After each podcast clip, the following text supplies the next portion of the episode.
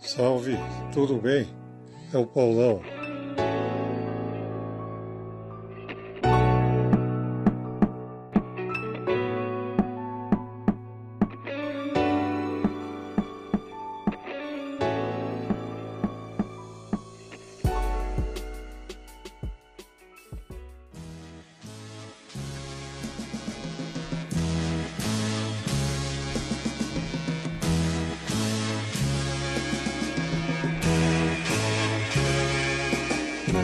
Caminhando contra o vento, sem lenço, sem documento, no sol de quase 7 de agosto agora foi aniversário do Caetano Veloso, Manuel Teres Veloso.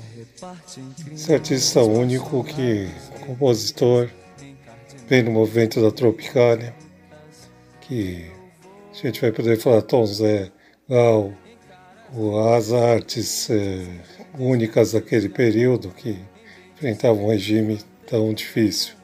Então, Caetano é desses gênios né, que a gente tem no país e às vezes, muitas vezes, não é reconhecido, mas felizmente ainda deram crédito a ele. Nós ainda temos esse complexo né, de sempre endeusar, às vezes você vê pessoas lá fora recebendo prêmios e nós ainda não temos essa consciência.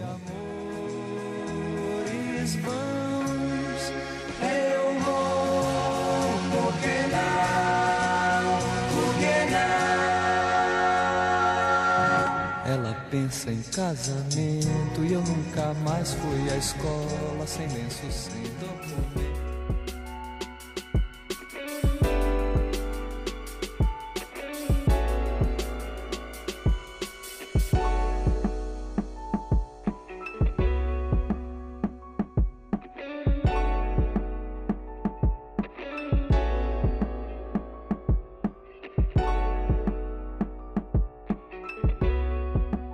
E com vocês, Gustavo Soler, o meu amigo do mundo esportivo.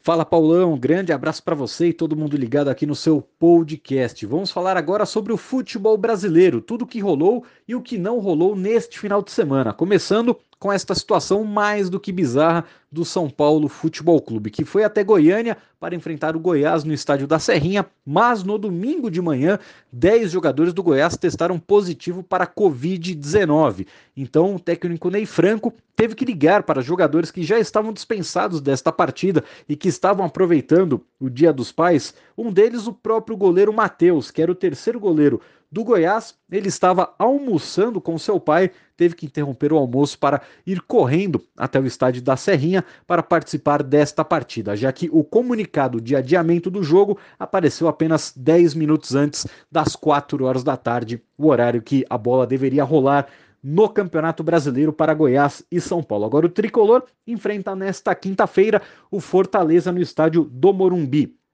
E o time cearense do técnico Rogério Ceni visitará o tricolor, tendo o ídolo da torcida São Paulina pela primeira vez no estádio do Morumbi como treinador de outro clube. A gente lembra que no passado Fortaleza e São Paulo se enfrentaram duas vezes no Campeonato Brasileiro, uma no Castelão e aqui na capital o jogo foi no estádio do Pacaembu. Já o Palmeiras, que enfrentou o Corinthians no último sábado pela final do Campeonato Paulista, repetindo aquela decisão de 2018, parecia que faria um jogo tranquilo quando o Luiz Adriano marcou de cabeça. O Corinthians não mostrava um grande poder de reação, só que aí, faltando 10, exatamente 10 segundos para acabar o segundo tempo, o zagueiro Gustavo Gomes, que fazia uma ótima partida, acabou derrubando o Jô dentro da área e o camisa 77 do Timão marcou o gol de empate e levou a decisão para as penalidades, repetindo o roteiro que aconteceu em 2018 quando o Corinthians sagrou campeão no Allianz Parque mas desta vez foi diferente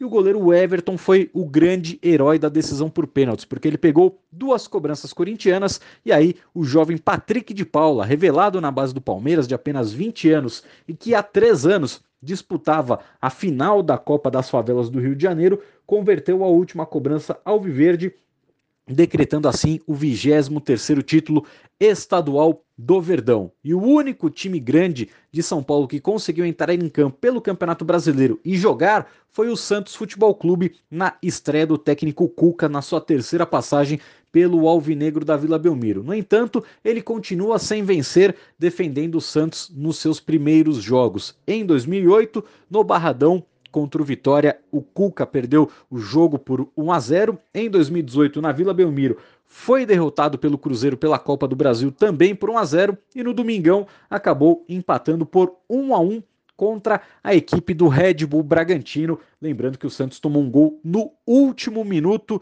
de bola rolando. Nesta quarta-feira já teremos a segunda rodada do Campeonato Brasileiro. O Corinthians enfrenta fora de casa o Atlético Mineiro de Jorge Sampaoli, que estreou vencendo o Flamengo no Maracanã e às nove e meia da noite é a vez do Palmeiras visitar o Fluminense no estádio do Maracanã.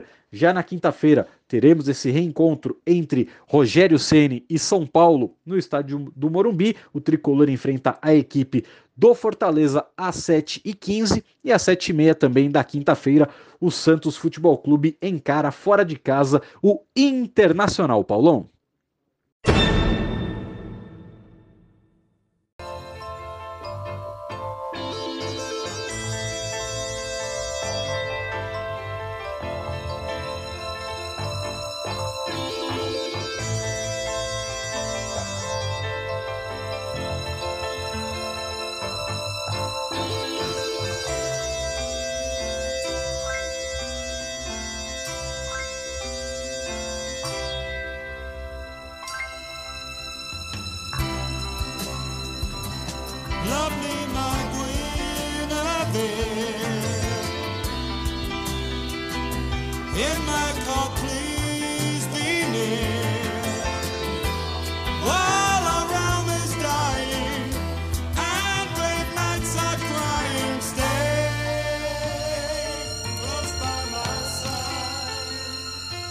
Richard Rick Christopher Wakeman, mais conhecido como Rick Wakeman, um dos virtuosos, participou da lendária banda Yes e gravou grandes álbuns, destacando Seis Esposas de em Oitavo, Jornada ao Centro da Terra,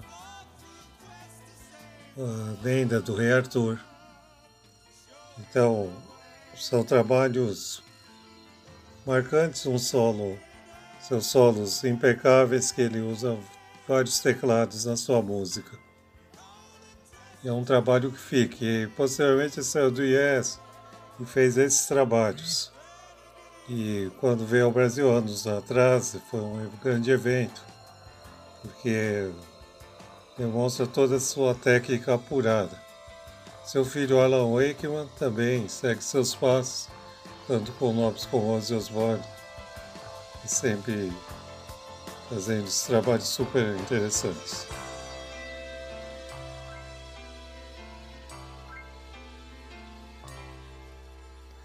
Fiquem bem, leiam e uma boa semana. Um abraço.